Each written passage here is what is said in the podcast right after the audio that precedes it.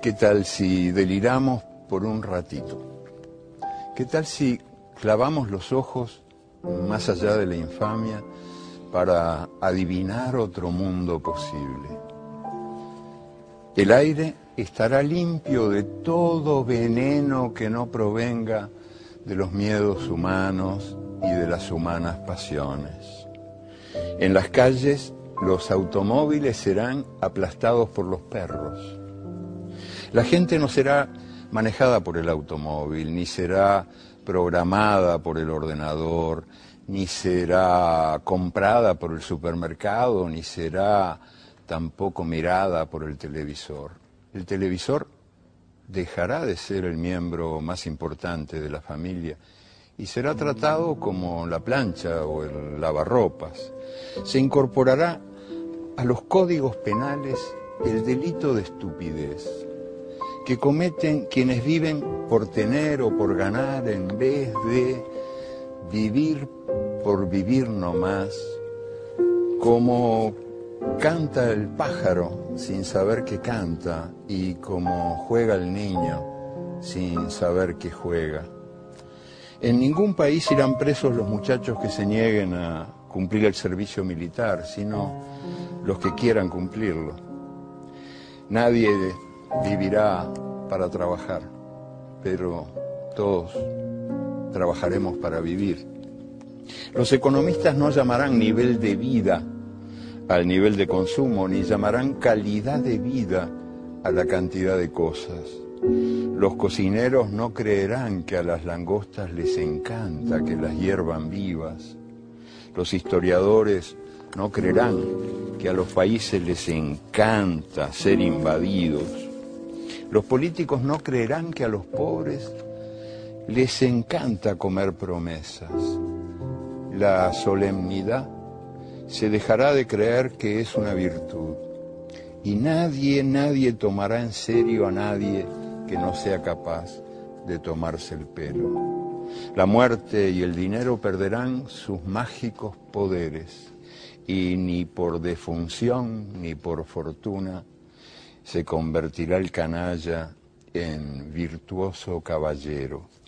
La comida no será una mercancía, ni la comunicación un negocio, porque la comida y la comunicación son derechos humanos.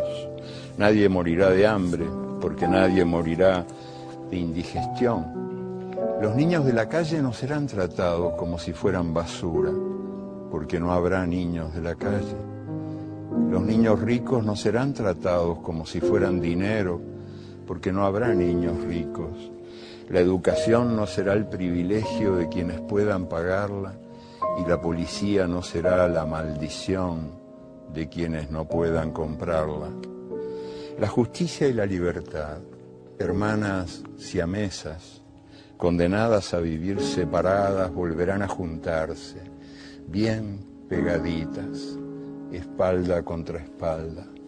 En Argentina, las locas de Plaza de Mayo serán un ejemplo de salud mental, porque ellas se negaron a olvidar en los tiempos de la amnesia obligatoria. La Santa Madre Iglesia corregirá algunas erratas de las tablas de Moisés y el sexto mandamiento ordenará festejar el cuerpo. La iglesia también dictará otro mandamiento que se le había olvidado a Dios.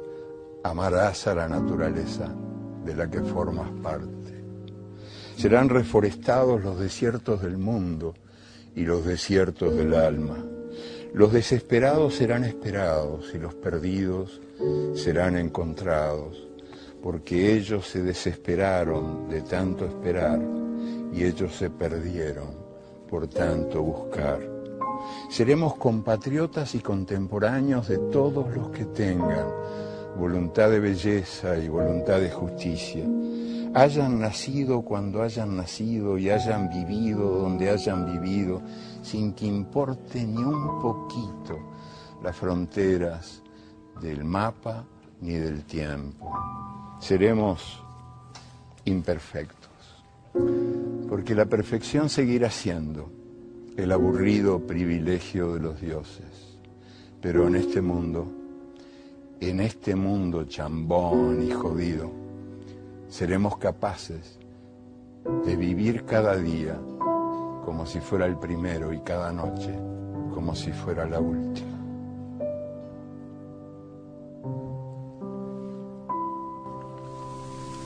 Dios mío, qué poco se puede hacer por la gente. Algo de mi mente que yo saqué.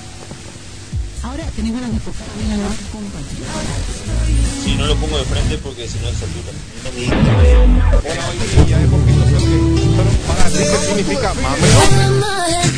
Oye, qué problemita. Obvio, Lucía.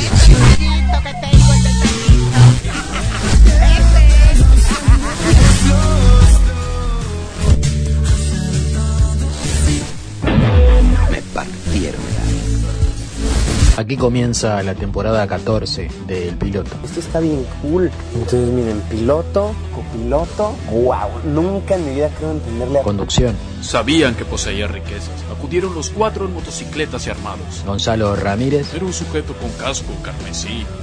Un niño. y Fabricio Ledesma. Yo vestía mi outfit camuflado, luqueado, para ir a Punta de Rieles a ver a mis muchachos.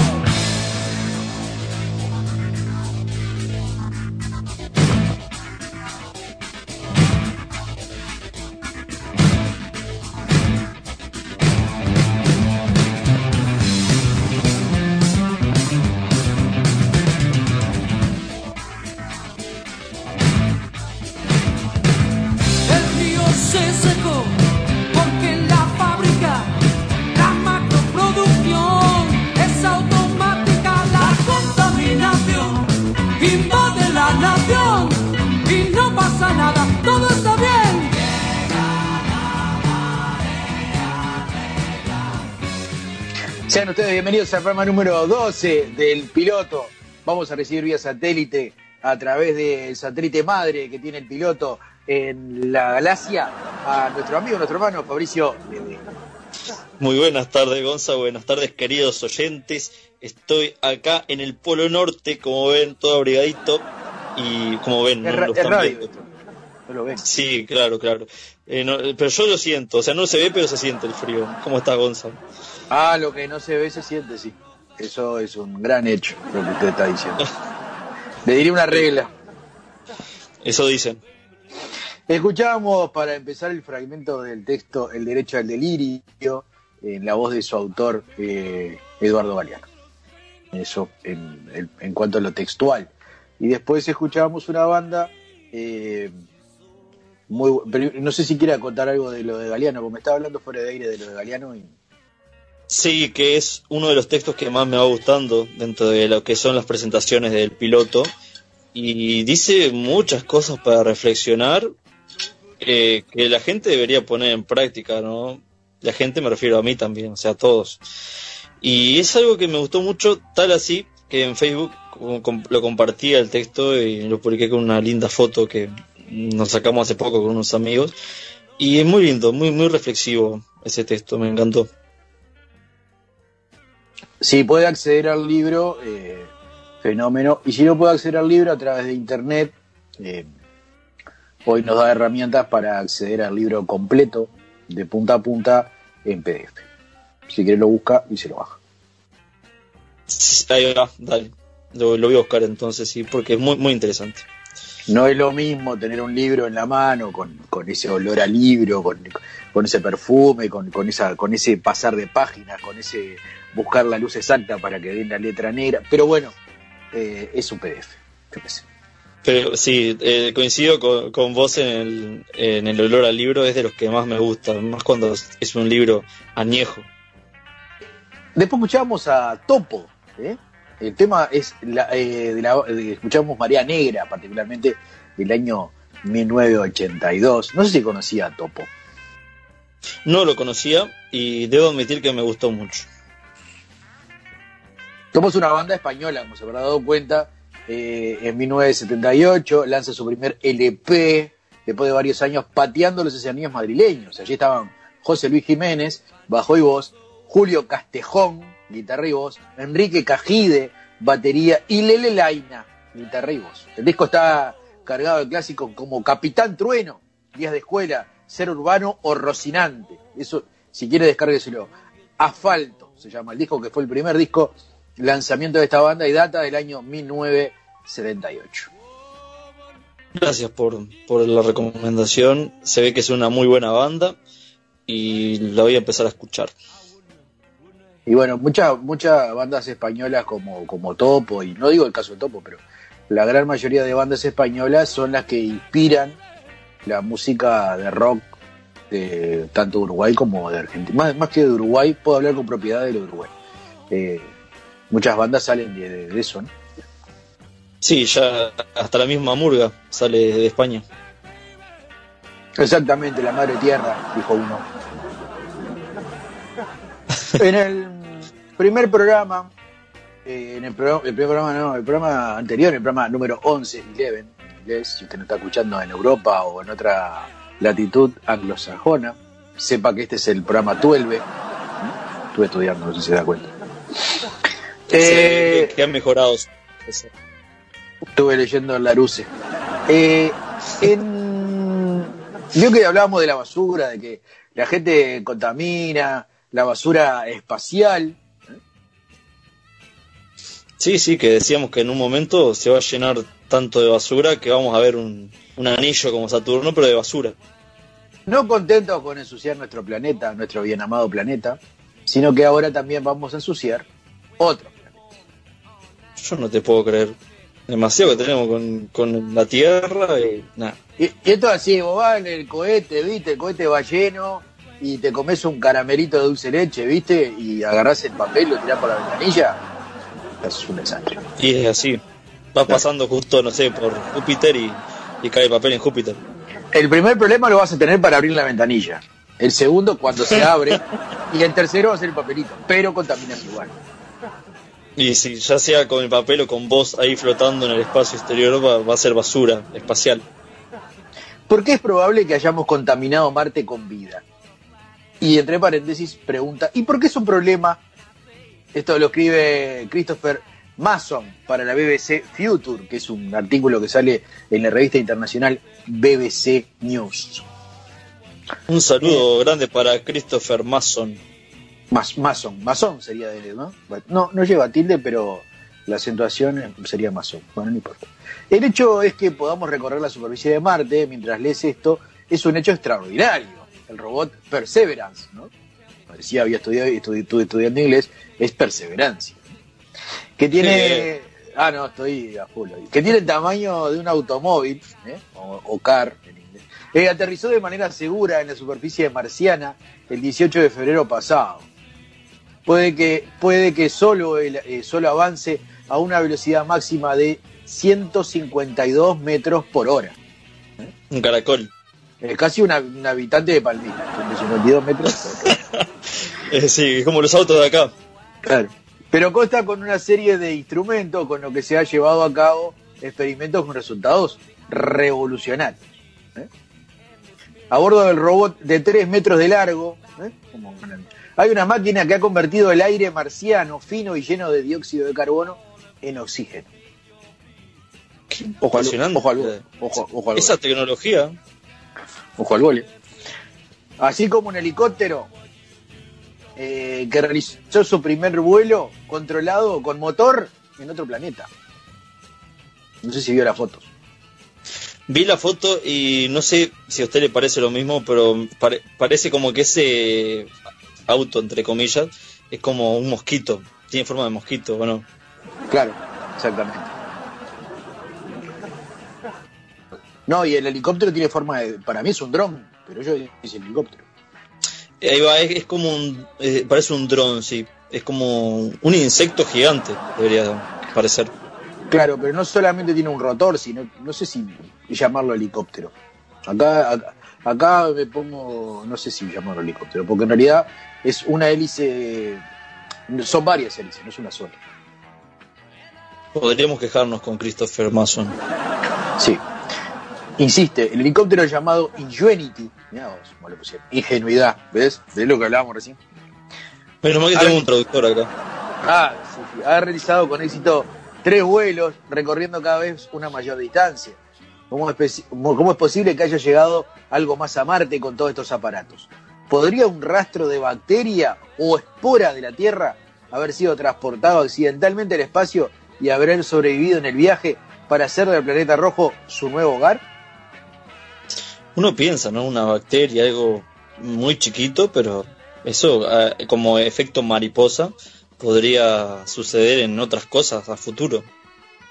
Bueno, nos pasó con nosotros mismos que estamos hablando hoy día, por ejemplo. Sí, iba a hacer un comentario posterior después, justamente sobre esto que estaba usted diciendo.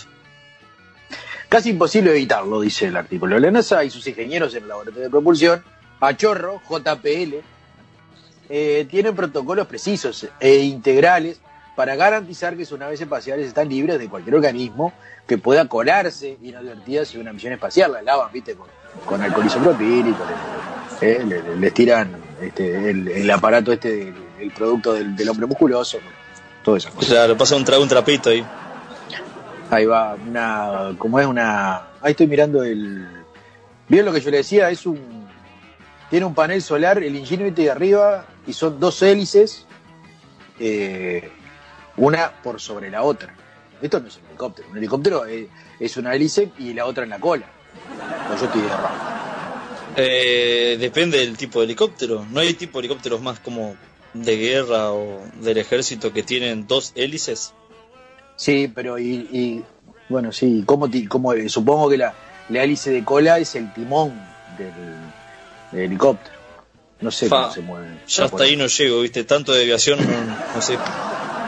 ¿Por qué sería una buena noticia el Perseverance no descubrir la vida en Marte? Sin embargo, dos estudios recientes ponen como algunos organismos podrían haber sobrevivido al proceso de limpieza y también de viaje a Marte, así como la rapidez con la que las especies microbianas pueden evolucionar en el espacio. Claro, imagínese, a usted se le cae una amiguita de pan en la alfombra y vio que después tiene, tiene un, ahí lo saludan los tipos después de, cuando la limpia.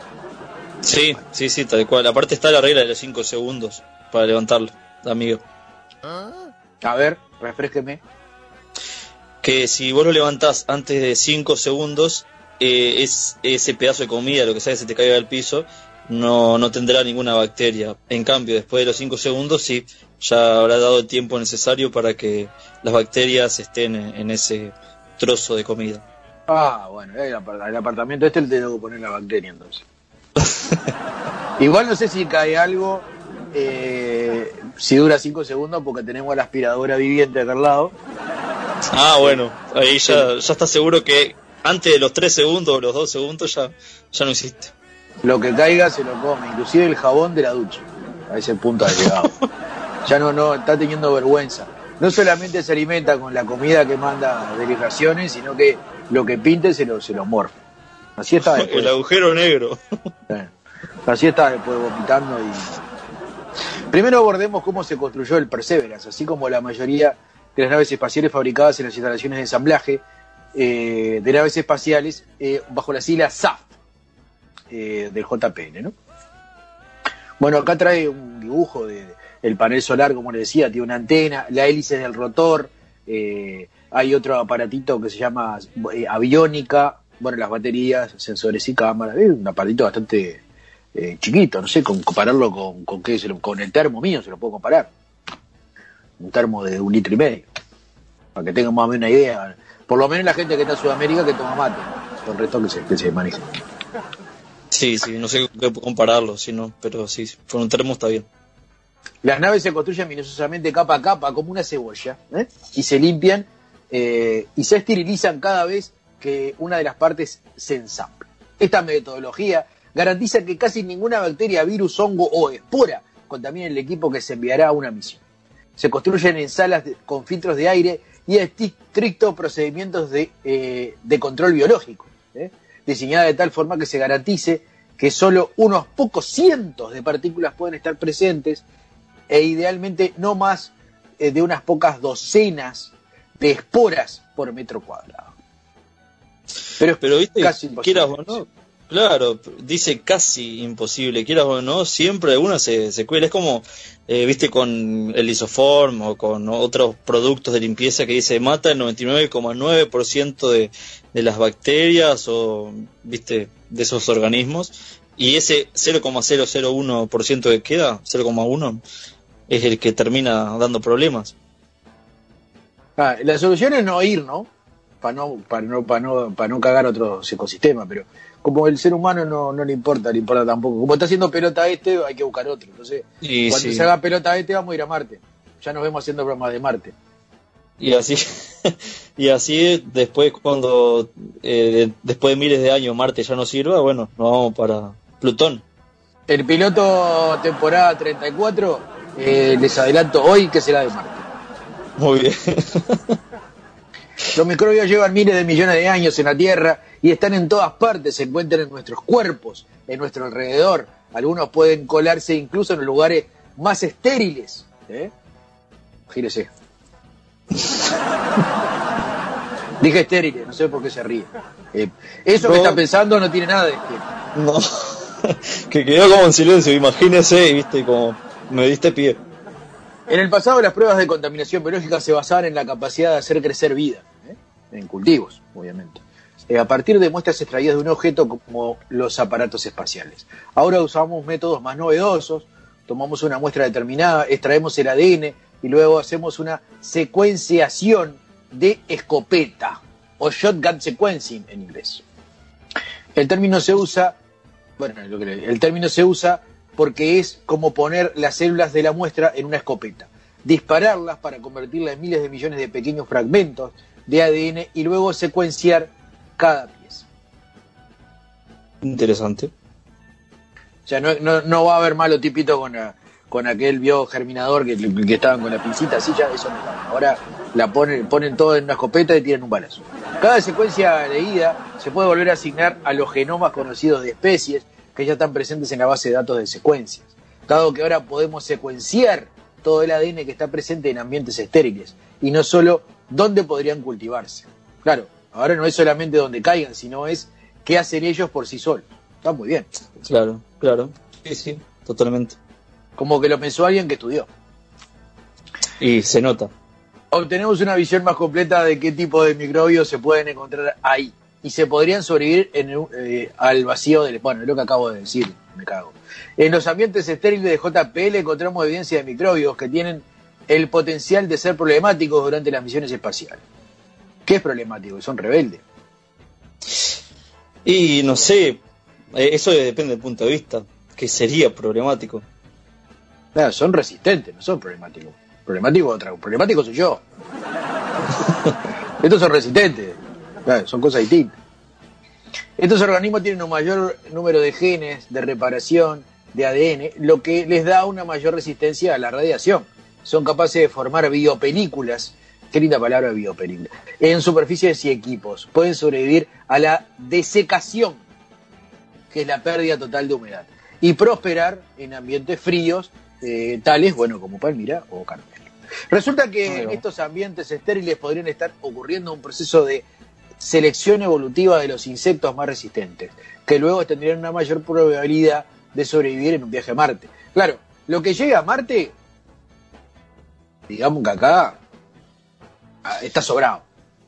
Sí, o sea, me parece que se refiere a problemático justamente con que ese tipo de vida o de partícula que posteriormente podría ser eh, una molécula y, y tener vida, cuando llega a Marte, por ahí, viste, las cosas se confunden. Y supongo yo que en el artículo se, se explicitará de eso mismo. Y el ecosistema es lo que tiene, veo que pasó a Homero cuando viajó al pasado.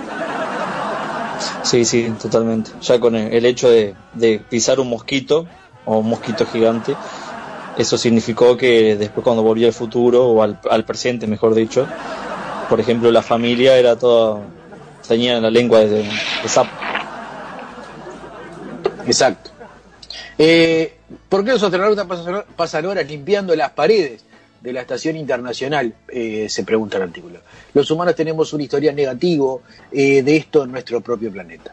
La viruela, por ejemplo, se contagió entre pueblos indígenas de América del Norte en el siglo XIX a través de mantas que les fueron donadas. E incluso ahora no hemos podido contener la rápida propagación del virus a causa del COVID-19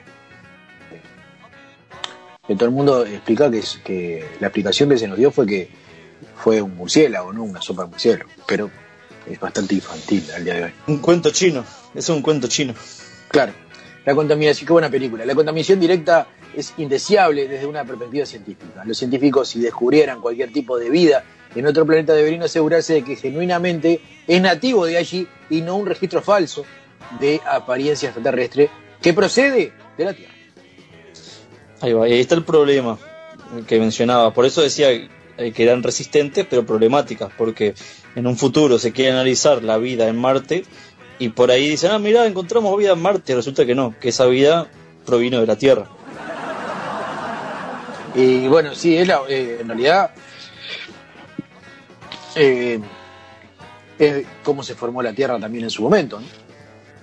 Sí, justamente eh, hay una teoría que se llama panspermia, que, que se, se, estudió durante años y en realidad está bastante actual también, que se dice justamente eso, que desde los tiempos en que caían muchos asteroides, meteoritos y demás acá en la Tierra cuando no había vida, pro, provenieron partículas eh, del espacio con, que después fueron evolucionando hasta generar la vida.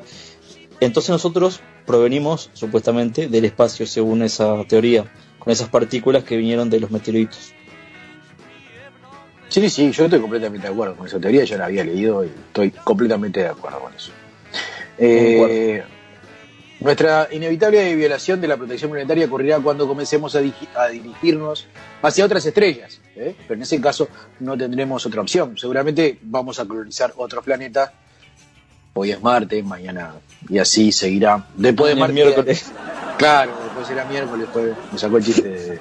Qué rapidez que tiene. Yo quiero despierto, me gusta que esté despierto, eso me gusta. Eh, Christopher Mason, de quien hablábamos recién, o Mason, es profesor de genómica, fisiología y biofísica en Weill Cornell Medicine, en la Universidad de Cornwall, en Nueva York. Investiga los efectos mole moleculares y genéticos de los vuelos espaciales humanos a largo plazo, así como el diseño de nuevos tipos de células, como la terapia contra el cáncer. Eso hace eh, Christopher Mason, que es también el que escribe este artículo. Qué bien, Christopher. Bueno, pueden ir a verlo. Dejamos, eh, después de colgar, hace tiempo que no estamos colgando los links en la descripción del programa.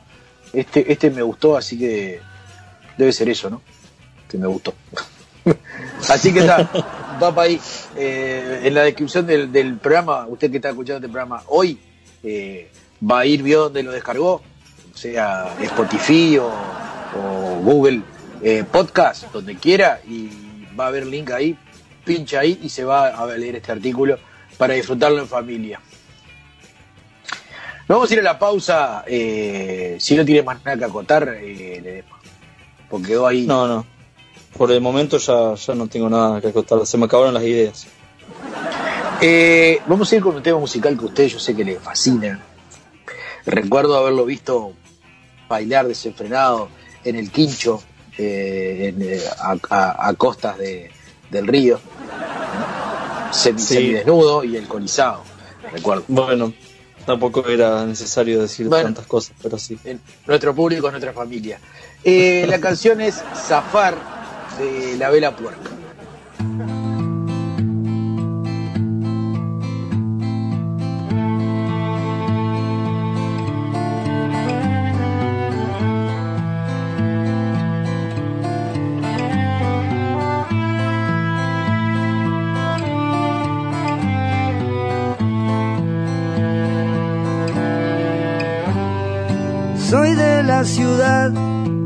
Todo lo que ves, con su ruido, con su gente, con su me vejez y no puedo evitar el humo que entra hoy.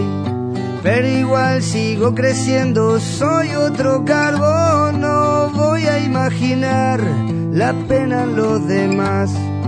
Compro aire y si es puro, pago mucho más. No voy a tolerar que ya no tengan fe, que se bajen los brazos, que no haya lucidez. Me voy volando por ahí estoy convencido de irme. Voy silbando y sin rencor y estoy zafando del olor. Me encontré con la gente que sabe valorar, que de turista en la capital han sabido vagar y han encarado al fin la cruda realidad de respirar hollín, de llorar alquitrán y empiezo a envejecer sudando mi verdad, criado para toser con mucha variedad y a dónde ir a parar cargando con mi olor.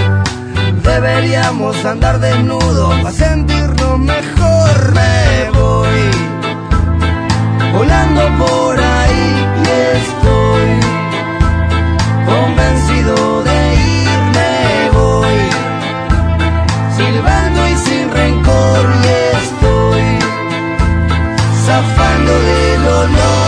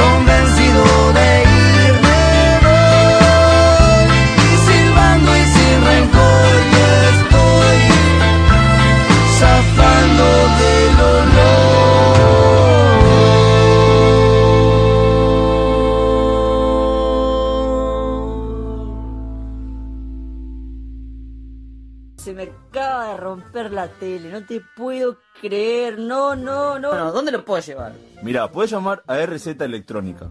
Te atiende al toque, de lunes a viernes, de 10 a 18 horas.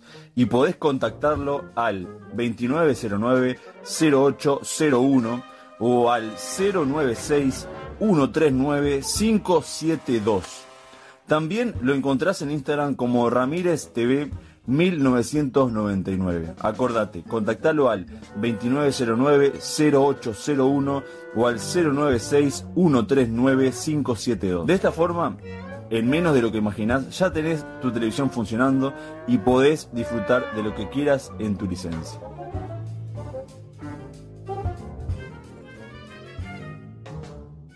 Yo sé a dónde tenemos que ir, a deliraciones. ¿Deliraciones? Sí, Deliraciones. Todo lo que necesitas para tus mascotas, en un solo lugar. Alimentos balanceados, pensionado canino, criadero de perros salchichas, productos veterinarios, estética canina, traslados a Ciudad de la Costa y Montevideo.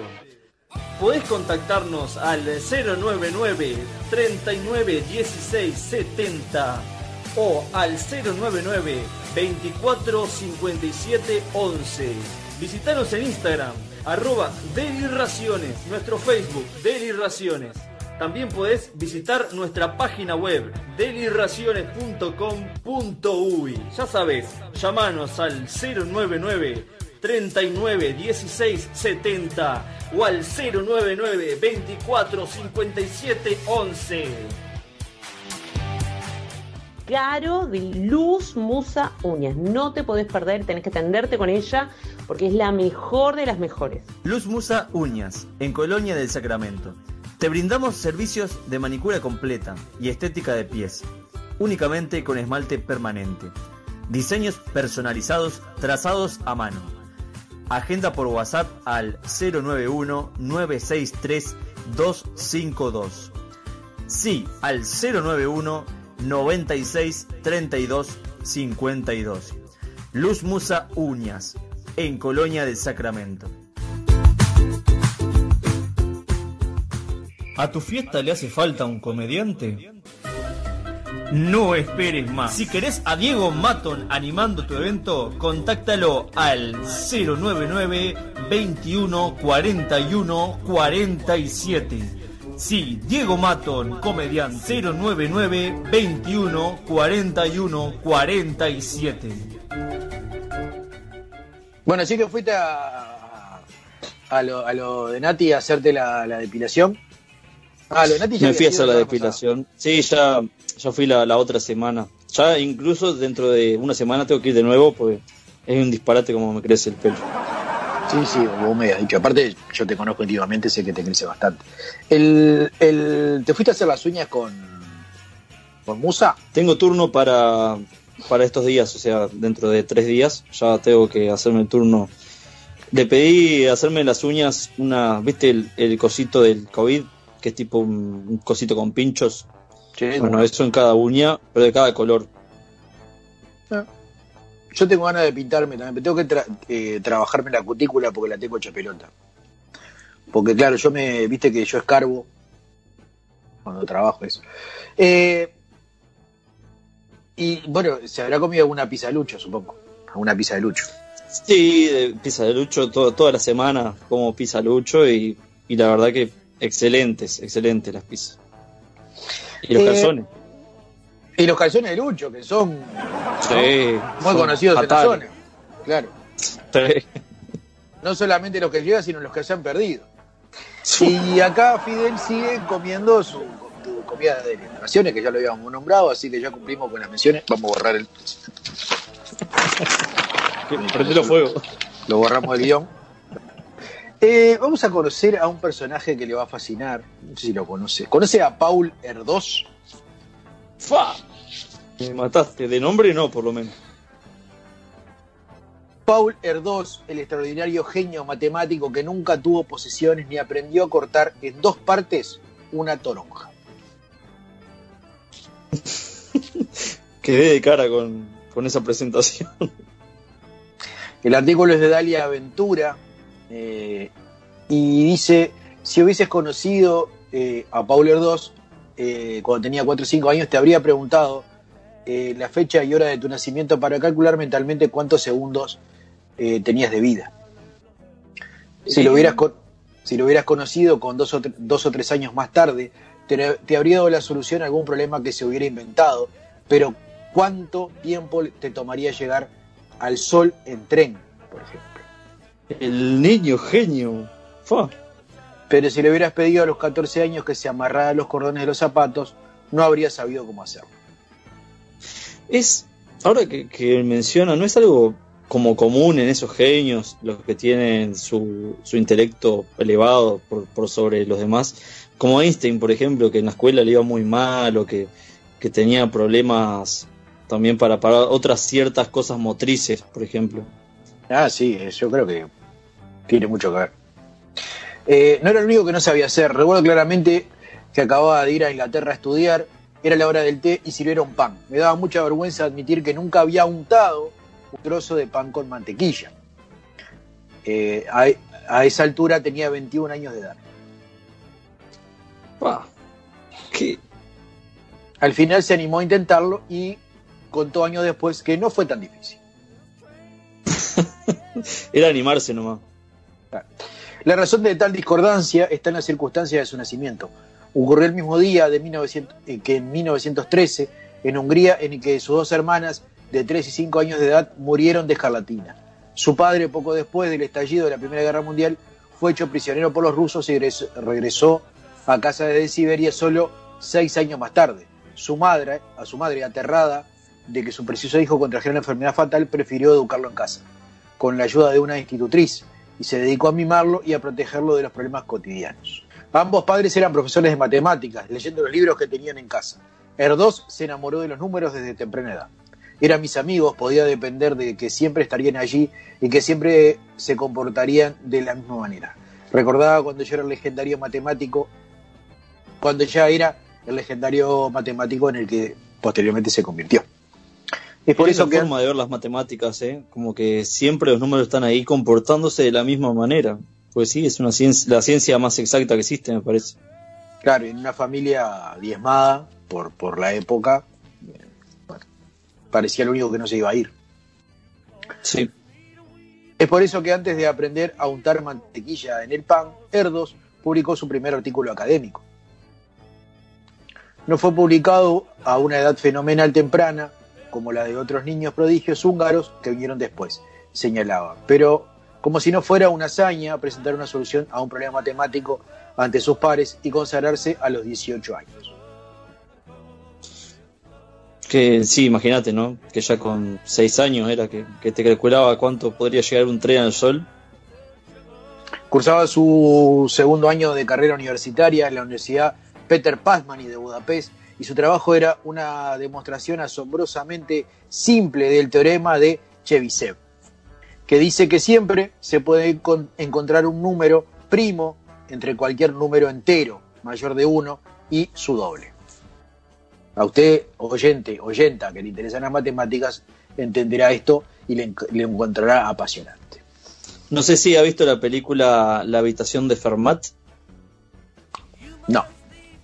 Bueno, la habitación de Fermat trata justamente de, de uno de estos de estas teorías sobre números primos, pero en realidad lleva a cabo con una trama muy emocionante. Así que la, la recomiendo. Es una reunión de matemáticos atrapados en una habitación en donde tienen que ir resolviendo diferentes problemas para poder salvar su vida. Y es muy recomendable. Y a todo esto, sé que uno de nuestros oyentes, que es Carmelo, va a estar disfrutando esto, porque siempre estamos hablando de ciertas teorías matemáticas con él y con otro amigo de Colonia. Así que le mandamos un abrazo. Abro paréntesis ya que me, me- me dio el pie. La habitación de Fermat es una película española, es un thriller del año 2007, dirigida por Luis Piedraíta. Luis Piedraíta es bastante conocido porque es el cuarto en la mesa de La venganza será terrible cuando el maestro Dolina va a España. Ahí va. Y, y Rodrigo Sopeña y protagonizado por Alejo Sauras, Santi Millán, Luis Omar, Elena Ballesteros y Federico Lupi. Eh, se estrenó en el año 2007 y como decía muy bien este, Fabricio, eh, se llama La habitación de Fermat. Fermat como suena, como Fernet, pero Fer Mat, matemáticas al final. Así que búsquenla y recomendación de Fabricio para este fin de semana, si usted no tiene nada que ver, mírese la habitación de Fermat, recomendada por Fabricio. Incluso en el liceo dando clases la he visto con, con mis estudiantes y hemos analizado un par de problemas matemáticos de esa película. Al descubrir una elegante demostración de un famoso teorema de la teoría de números, no solo había dejado la primera de las, de las que serían cuantiosas huellas en el mundo matemático, también había logrado algo que sería siempre su aspiración, encontrar solo o con colegas las mejores soluciones, las más simples, a cada problema matemático concebible. Como muchos matemáticos creían que las verdades matemáticas se descubren, no se inventan. Eso es un buen paréntesis. Sí, qué, qué buena. Eh, La verdad que de las cosas que ha dicho este, este tipo me ha gustado bastante. Pero según él, estas estaban escritas en un libro transfinito. Transfinito es un concepto matemático para algo más grande que el infinito.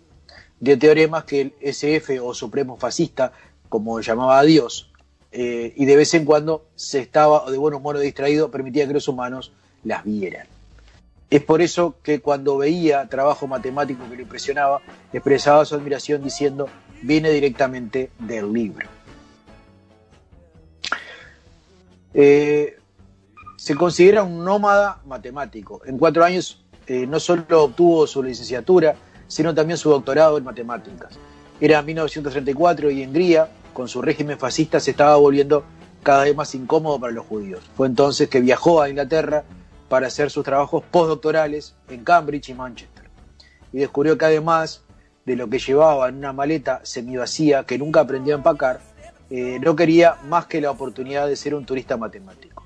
Viajando a cualquier lugar del mundo en el que estuviera pasando algo interesante y hubiera espacio para pensar y compartir ideas.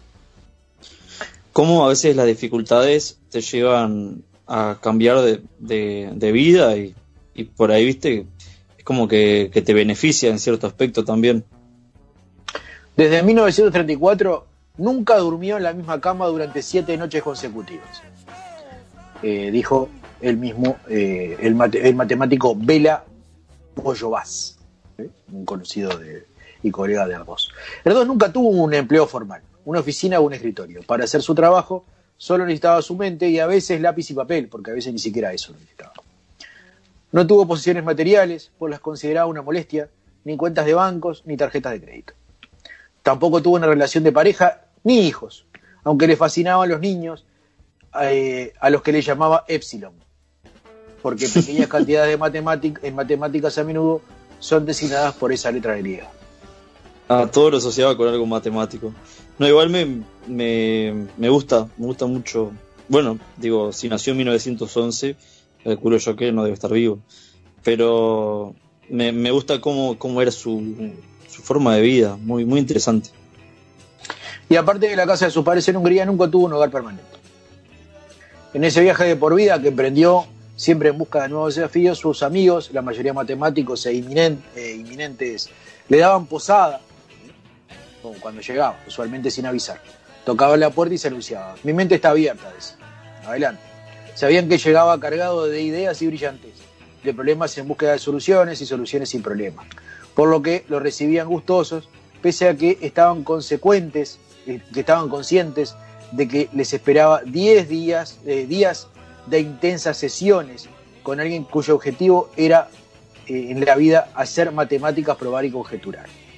Pero jamás aprendió siquiera a cortar en dos la toronja que tanto le gustaba comer en el desayuno. Qué ironía.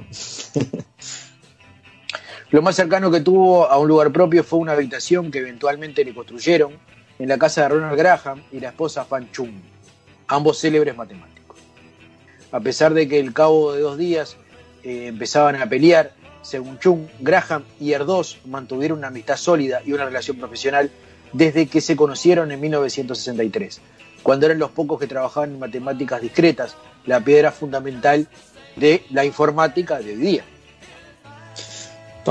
O sea, si te das cuenta, todo, todo, toda la vida maquinando y pensando y formulando teorías, hipótesis, buscando problemas, soluciones, qué, qué vida ajetreada.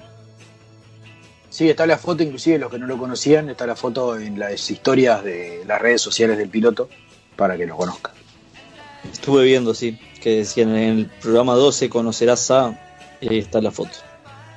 Además de abrirle las puertas de su hogar, Graham se ocupaba de todos los asuntos administrativos de su amigo, que vivía de dotaciones y honorarios de diversas instituciones edu- educativas, y quien, aunque gastaba poco, se la pasaba haciendo donaciones, pues todo le conmovía o ofreciendo premios a quienes resolvieran problemas matemáticos que encontraban o que se le ocurrían al mismo.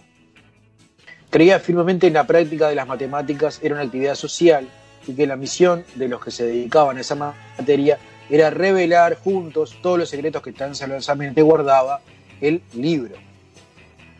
Así como las abejas van a la flor llevando el polen, Paul va de centro, va de centro matemático a centro matemático con sus problemas y su información, sirviendo de agente de fertilización cruzada en lo que es la matemática, como dijo a la hora de presentarlo en una de, de las visitas de la Universidad de Cambridge el matemático británico John William Scott Castle. No se, no se limitaba con enriquecer intelectualmente a matemáticos establecidos, sino que estaba constantemente pendiente de detectar jóvenes matemáticos talentosos, sus epsilones favoritos, para alentarlos y apoyarlos, ya fuera con sus conocimientos, sus correcciones, y de ser necesario con fondos para que no dejaran de aprender. Eh, hay una foto muy linda que está con un chico, eh, él no- eh, corrigiendo material matemático que le daba el niño. Eh, Vamos a colgar esta foto. Qué lindo. Me, me gustó la, la metáfora de la abeja que decía ahí. Y qué bueno, ¿no? Que, que la, la idea de él y su objetivo sea eh, justamente plantar esas semillas para futuros matemáticos. No por nada le otorgaron en en 1984 el prestigioso Premio Wolf de Matemáticas, no solo por sus numerosas contribuciones a la teoría de números combinatoria, probabilidades, teoría de conjuntos y análisis matemáticos, sino también por estimular personalmente a los matemáticos de todo el mundo. Un mundo que a veces le cerró las puertas, no solo los nazis con sus dominios, sino también los contrincantes de la Guerra Fría, cuando por ejemplo en su natal Hungría sospechaban que era un espía de los Estados Unidos y en Estados Unidos pensaban que era un espía comunista. Nada, eso logró que se diera por vencido, regresó a los países que lo habían rechazado y visitó muchos otros al menos 25 veces en su peregrinaje matemático. Pasó viajando y además en una época complicada, sí, justamente. Ya de niño tuvo que vivir la Primera Guerra Mundial y después ya la Segunda, o sea, toda una época compleja. Si hubieras conocido a Paul Erdós a los 55 años, se habría presentando, se ha presentado dándote su nombre eh, seguido por las letras PGOM, que significaban Poor Great Old Man en español, que es pobre gran anciano. Eh, a sus cuatro, a esas cuatro letras luego le siguieron otras dos, LD, que es Living Dead o Muerto Viviente. Recibes ese título cuando cumple 60 años, explicaba él mismo a otro matemático. A los 65 años agregó AD por Archaeology Discover, eh, que es descubrimiento arqueológico. A los 70 años añadió otro, que es LD, pero en este caso significaba legalidad o legalmente muerto. Cinco años más tarde aparecieron sus, últimas dos letras, CD, de Couchlet, que cuenta, cuenta como, o sea, cuenta regresiva hacia la muerte, porque la Academia de Ciencias de Hungría, después de cumplir 75 años de edad, puede seguir perteneciendo y gozando de todos los privilegios, pero ya no te cuenta como miembro. Después decidió dejarse de quejar porque estaba envejeciendo, pues ya había terminado de envejecer. Sin embargo, nunca dejó de ser productivo, contraviniendo a la creencia general expresada famosamente por el matemático inglés J.H. Hardy. Ningún matemático debería permitirse jamás olvidar que las matemáticas, eh, más que cualquier otro arte o ciencia, es un juego de jóvenes. No conozco un caso de un importante avance matemático iniciado por un hombre de más de 50 años. Eso decía Hardy, que bueno, que después cuando Verdós se, hizo grande, eh, dio por tierra eso.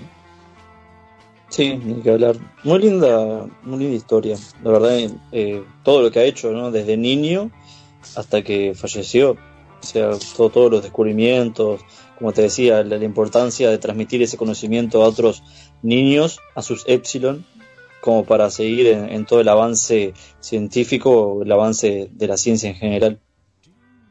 Lo cierto es que en más de seis décadas de actividad frenética, Erdos escribió artículos fundamentalmente sobre teorías de números, análisis real, geometría, teoría de probabilidades, análisis complejo, teoría de aproximación, teoría de conjuntos y combinatoria, propulsado por café, por café y anfetaminas que permitían permanecer alerta hasta 20 horas seguidas. Produjo alrededor de 1500 artículos, por lo que se ganó el título de matemático más prolífico de la historia y tuvo cerca de 500 coautores.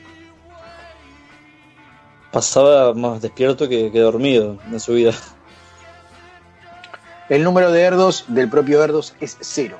El número de más de 500 personas que fueron coautoras de los artículos de Erdos tiene el número uno. Las casi 7.000 personas que fueron coautoras del artículo con alguien de Erdos tienen número uno, tiene Erdos, tiene número dos y así sucesivamente. Cuando el número de Erdos de Albert Einstein, por ejemplo, es dos. Pues nunca trabajaron juntos, aunque lo hicieron independientemente con el matemático alemán Ernest Strauss, quien a propósito describió a Erdos como el príncipe de las soluciones a problemas y el monarca absoluto de los problemas matemáticos. La idea del número de Erdos es parte del folclore entre los matemáticos de todo el mundo. Es como estamos hablando de este tipo de científicos. Eventualmente se convirtió en una herramienta útil para estudiar la cooperación entre investigadores. Los gráficos colaboran, eh, los gráficos de colaboración de Erdos se usan para explorar cómo se agrupan los autores, cómo evoluciona el número de coautores por artículo y con el tiempo cómo le propaga la nueva teoría. Eh, bueno, acá está eh, todo lo que sería el árbol que creó Erdos en su vida. Eso también lo vamos a, colgar. Como si, hubieras conocido a Paul Erdos en los últimos años de su vida, habría contado cómo quería morir o más bien irse. Pues en su particular vocabulario, los que morían eran los matemáticos que dejaban de hacer matemáticas. La gente llegaba al nacer y cuando se dejaba vivir, se iba. Sí. sí, es, algo que, se suele decir, ¿no? Que cuando uno ya no hace lo que en la vida vino a hacer o con lo que le hace feliz, dicen supuestamente como que ya está muerto en vida, ¿no? Durante varios, años después se siguieron publicando artículos suyos que se habían quedado rezagados. Bueno, Erdos eh, murió eh, en 1996, de 19, nacido en 1913, ¿no? ha tenido una vida bastante ardua y muy fructífera. Sí, un personaje que merecía, que pedía a gritos estar en este ciclo 14 del piloto y bueno, respondiendo a esa cantidad de correos eh, de gente que quería que estuviera, bueno, llegó eh, Polerdosa, el piloto. Un verdadero hito. Eh, it. No vamos a ir hablando de IT, no vamos a ir con otro IT que tiene que ver no con Polerdo, sino que tiene que ver con el tema que estamos eh, hablando en este programa, que es la basura. Y vamos a irnos con una pieza musical hermosa uruguaya que le va a tocar el corazón a más de un rock and rollero uruguayo, que es El tacho de la basura de La Tabaré.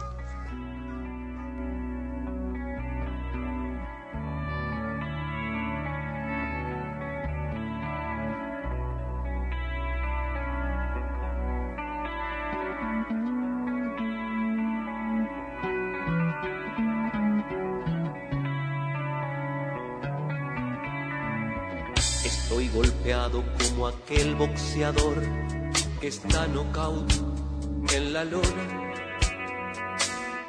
Yo también, y ese es mi error, creerme que aquí se perdona. Estoy papado de esperar a Godot y ganarme la vida me aburre. No estoy tan triste, verdad que no pero el chiste, nena, no se me ocurre. Fuerza, que hay que patear el penal de Punta Carreta. Fuerza, que hay que atacar para que no te la metan. Así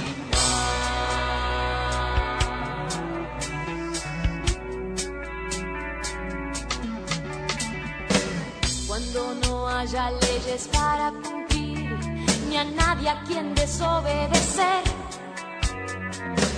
Cuando la vida sea solo vivir, entonces te voy a querer mucho más.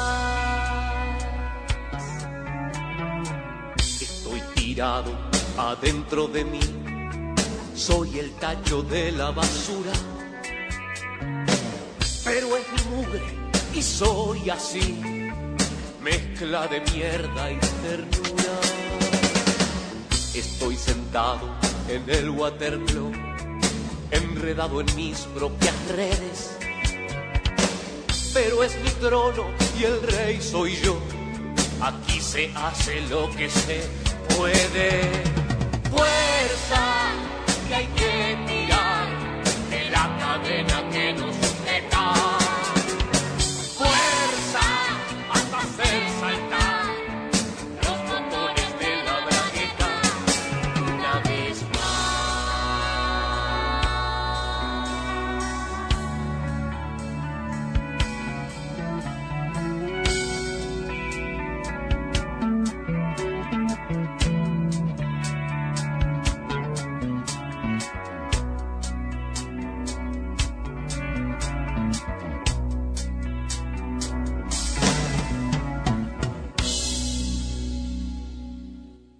Llamemos a Pizza Lucho, que tiene variedad de gustos para pizzas y unos ricos calzones con todo el sabor. Y reparte en todo Colonia de Sacramento. En Instagram lo encontrás como Pizza Lucho o te comunicás por WhatsApp al 092-785-828. Agendalo ahí. 092-785-828. Está abierto de miércoles a lunes de 21 a 0 horas. Llamás y unos minutos después lo tenés en la puerta de tu casa. Planazo. Nati Depilación Unisex acá en Colonia, para mí la mejor. Súper recomendable, en serio. No dejes de ir ahí porque está espectacular. Ay, buenazo, Gordi, pasame después el contacto porque ya, ya la necesito. Genia, ídola, gracias. Natis Depilación Unisex, en Colonia del Sacramento. Reserva tu turno por WhatsApp al 099-588-507. Sí, reserva al 099-588507. Depilación de piernas, axilas, cavado y tiro de cola. Pubis, espalda alta y baja, pecho y rostro completo. Exfoliación en diferentes zonas y nuevas promociones. Natis Depilación Unisex, en Colonia del Sacramento. El Mosqui te da clases de guitarra, ukelele y bajo. Vas a poder sacar esta canción que la tenés de hace ya más de una semana en mucho menos tiempo. Aprende a tocar con un método rápido y sencillo. Canciones, ritmos, armonía, composición, etc. Clases online, presenciales, a domicilio, Costa de Oro y Montevideo. ¿Qué más querés? Llama al 095 89 71 20. Recordá, anotá, mirá. 095 89 71 20. Y ya con eso tenés solucionado. No hace falta que, que estés practicando vos solo acá sin tener idea de nada. Ah, bueno, gracias. La verdad que, que me estás dando una mano impresionante porque no me sale vos sabés que me está costando un poco. Es el amor. Bueno, en este tercer bloque vio que el piloto enseña a- no solamente cosas lindas, se, se, se ríe, eh, divierte, entretiene, pero también le da, es- lo supo hacer el personaje, inclusive este año estuvo invitado varias veces, Doro el Explorador. ¿eh? A veces, a veces tengo esas, a veces tengo esas eh, Doro el Explorador nos enseñó mucho a sobrevivir, recuerden el primer ciclo, bueno, el primer ciclo no, el ciclo del año pasado, y en parte de este también tuvo un par de veces invitado, ¿no? Sí, sí, así es, efectivamente. Bueno, eh, nos ha mandado, nos ha mandado un link a través de, le mandó la- un link a la producción, lo abrió Mirta, eh, de, de él mismo, que nos citaba en un artículo de Montevideo.com eh, y dice, el estudio es, se llama Todo Pulmón. Estudio sugiere, estudio sugiere que en caso de emergencia podríamos respirar por el ano. Ok. o sea, qué bien, qué bien Doro. O sea, está, está Yo no sabía que respirar. Estornudar sí. O sea, si ya se, si se puede estornudar es porque respirar es posible. ¿Qué? El equipo de científicos japonés ha demostrado que los mamíferos pueden absorber oxígeno a través del ano. Qué mamífero. Intrigados por la forma de que ciertas criaturas marinas respiran a través de sus intestinos en situaciones de emergencia, los investigadores de la Universidad Médica, de, Médica y Dental de Tokio eh, pudieron demostrar lo mismo en circunstancias experimentales para ratones, ratas y cerdos. Y sus hallazgos fueron publicados en la revista Med eh, este viernes pasado. Por eso levanta eh, el artículo, por eso levanta Montevideo Portal. En estos bueno, 30 pues- segundos que estuviste hablando, estuve probando respirar por el ano y no, no, no, no funciona, creo. Los científicos sostienen que también los humanos podrían apelar a esa posibilidad en caso de dificultades respiratorias, cuando los ventiladores no estén disponibles o son inadecuados. Bueno, vayamos al hisopado, ¿no? Que primero el hisopado era por la nariz y a lo último se- se- se- hoy se sabe que el hisopado anal soluciona una cantidad de cosas.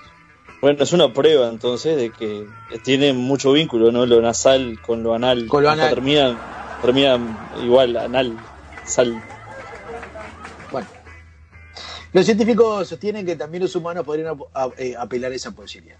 Para los animales de orden superior, la respiración implica inhalar oxígeno y exhalar dióxido de carbono mediante los pulmones o las branquias. Sin embargo, algunas especies han desarrollado mecanismos de ventilación alternativos. ¿eh? Las brótolas, los bagres, los pepinos de mar y las arañas tejedoras de orbes también pueden usar su, intesti- su intestino posterior, ¿eh? o el recto, para oxigenarse y sobrevivir en situaciones de emergencia. Estamos hablando igual de, de insectos o animales como la araña que lanzan telaraña por el culo, o sea, eh, no, va a comparar con el ser humano. Bueno, eh, yo, yo- yo le digo lo que dice el artículo. Esto se denomina ventilación eh, enteral a través del ano o EVA, que son sus siglas en inglés. ¿no? EVA con, con V. El recto tiene una malla ¿eh? de vasos sanguíneos finos justo debajo de la superficie de su revestimiento, lo que significa que los medicamentos administrados a través del ano se absorben fácilmente en el torrente sanguíneo, dijo el autor eh, principal Río Okabe.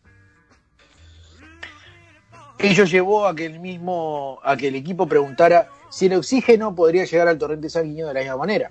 Claro, porque Río Cabe dijo, oh, esto, esto tiene vaso, no sé qué, y levantó la mano uno y dijo, oh, y si no, lo llevó a, acá. Para responder a la pregunta decidieron realizar experimentos con ratones, cerdos o ratas privadas de oxígeno, utilizando dos métodos, administrar el oxígeno por el recto, ¿eh? de forma de gas, e infundir un enema con gran carga de oxígeno por la misma vía.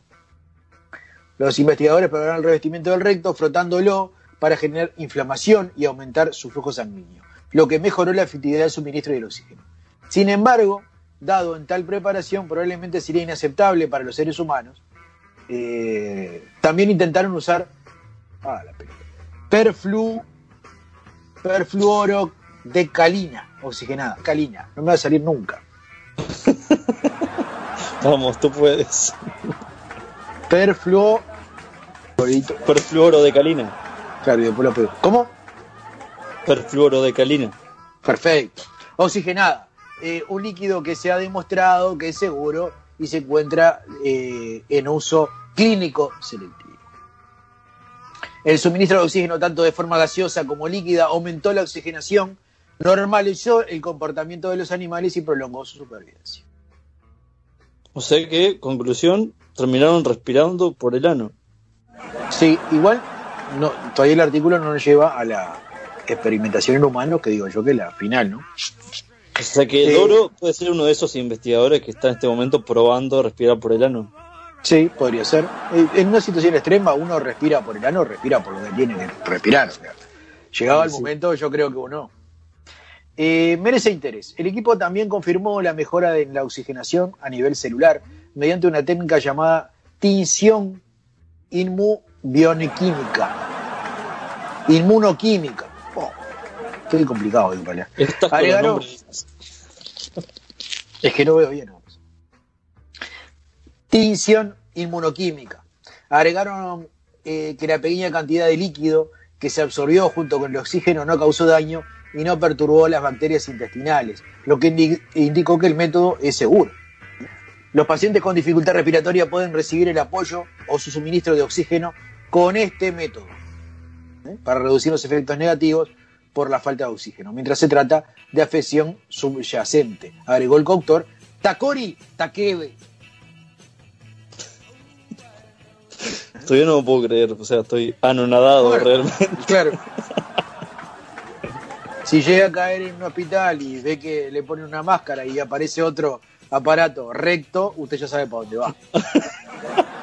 Me imagino pasado en todas las camillas del hospital, todo culo para arriba, respirando ahí. El equipo espera establecer la continuación de la efectividad técnica en humanos, vio lo que decía, en un entorno clínico.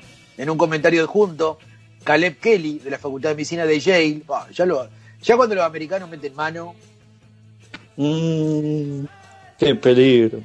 Consideró que la EVA debe tomarse en serio. EVA es la sigla con que se conoce la respiración anal, ¿no? Que hablábamos recién.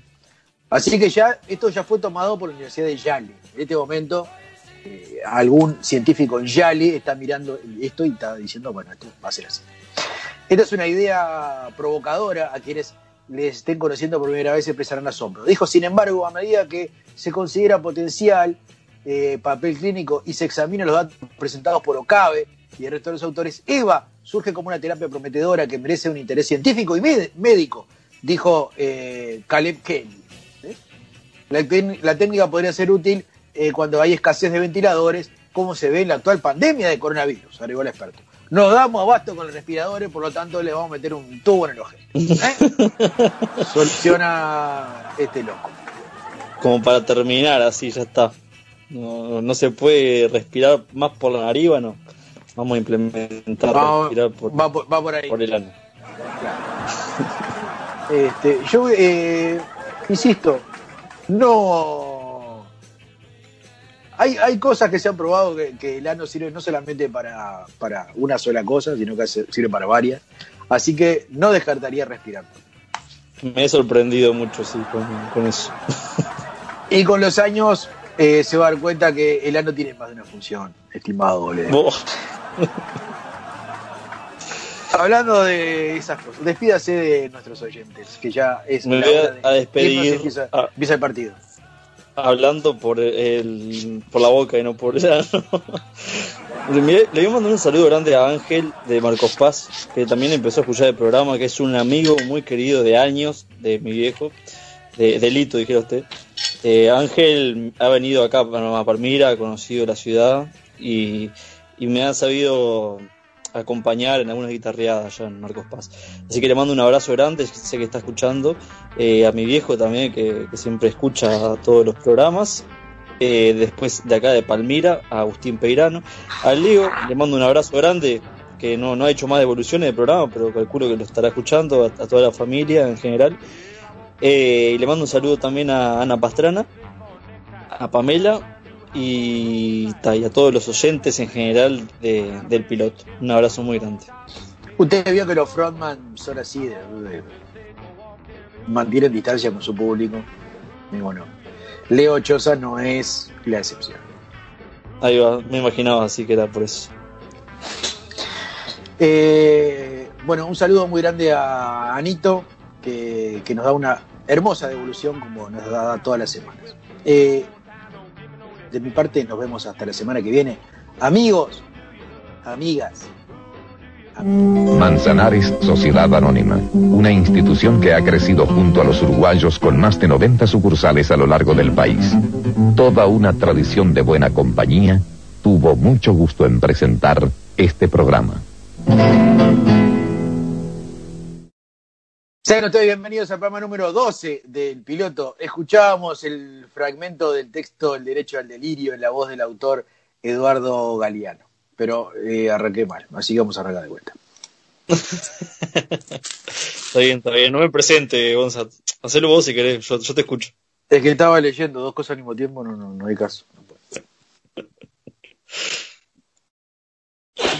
En el ante la arena, para que me den la vacuna. ¿A qué hora? Ocho y media de la mañana. Ocho y media, pa. Y bueno, hay, hay que madrugar. Porque el que ayuda, el que madruga, El COVID ayuda. Ah, no, Dios lo ayuda, dicen. se vacuna.